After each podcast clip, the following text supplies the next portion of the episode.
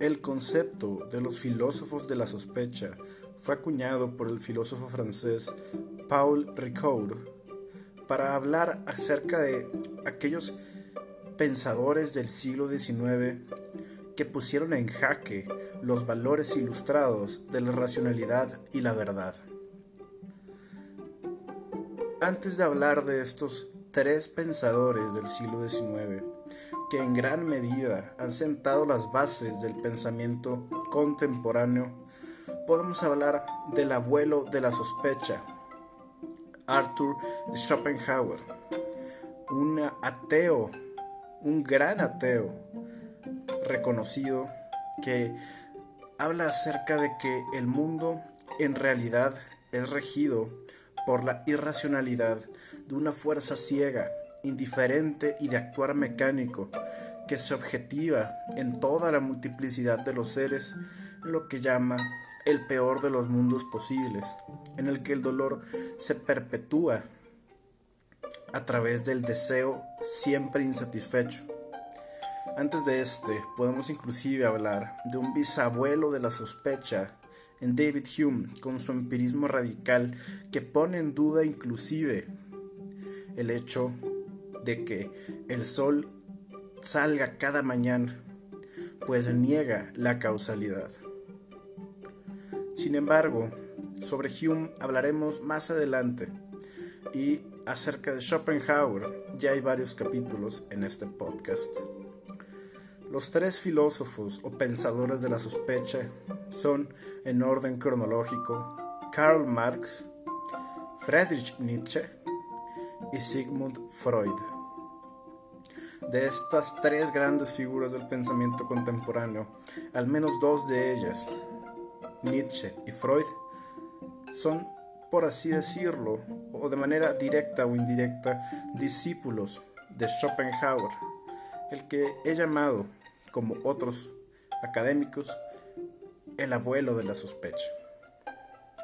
Ahora bien, ¿qué es lo que postulan o qué es lo que ponen en duda estas tres grandes personalidades?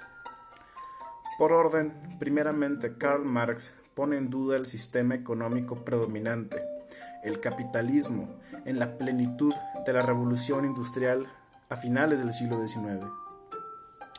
Marx reconoce en su exhaustivo análisis del modo de producción capitalista que este es un sistema basado en la explotación del hombre por el hombre, en el que dos clases sociales antagónicas combaten en el proceso del desarrollo de la historia.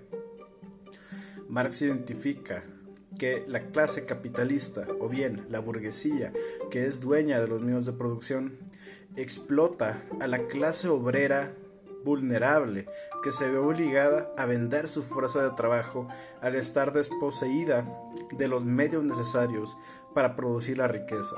Es decir, que el trabajador de a pie debe vender su fuerza de trabajo a un propietario de los medios de producción para poder esto obtener cierta remuneración con la cual subsistir. De lo contrario, pues muera de hambre.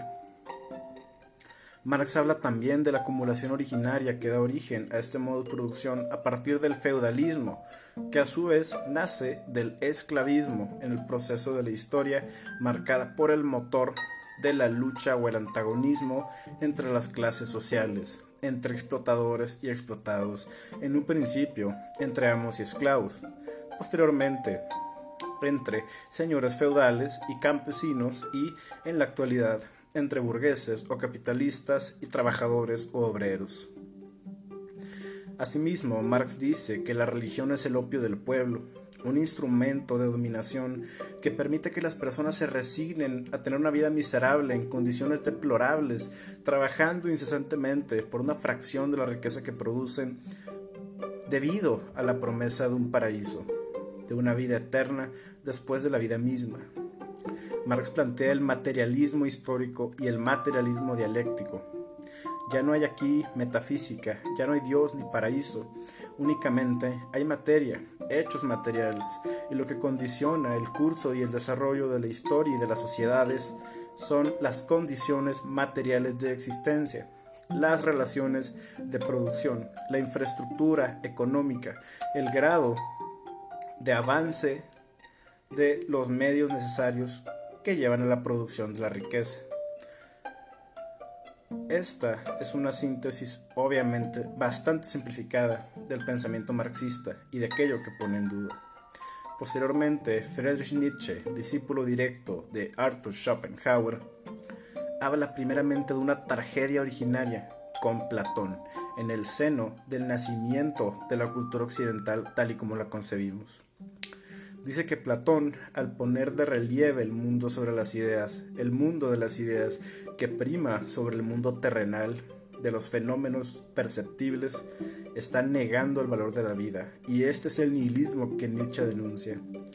Esta idea de que la vida es un trámite burocrático que tenemos que pasar para llegar a algo mucho mejor, más elevado y perfecto en el paraíso.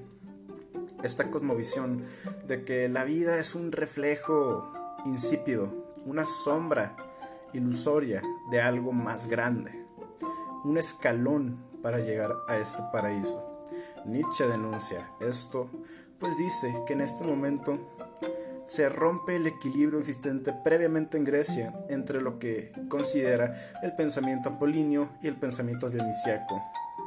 El pensamiento apolíneo consta o consiste en el orden, en la racionalidad, en la obediencia y el pensamiento dionisiaco de Dionisio, el dios del embriaguez, consiste en el disfrute o el goce de la vida, según Nietzsche.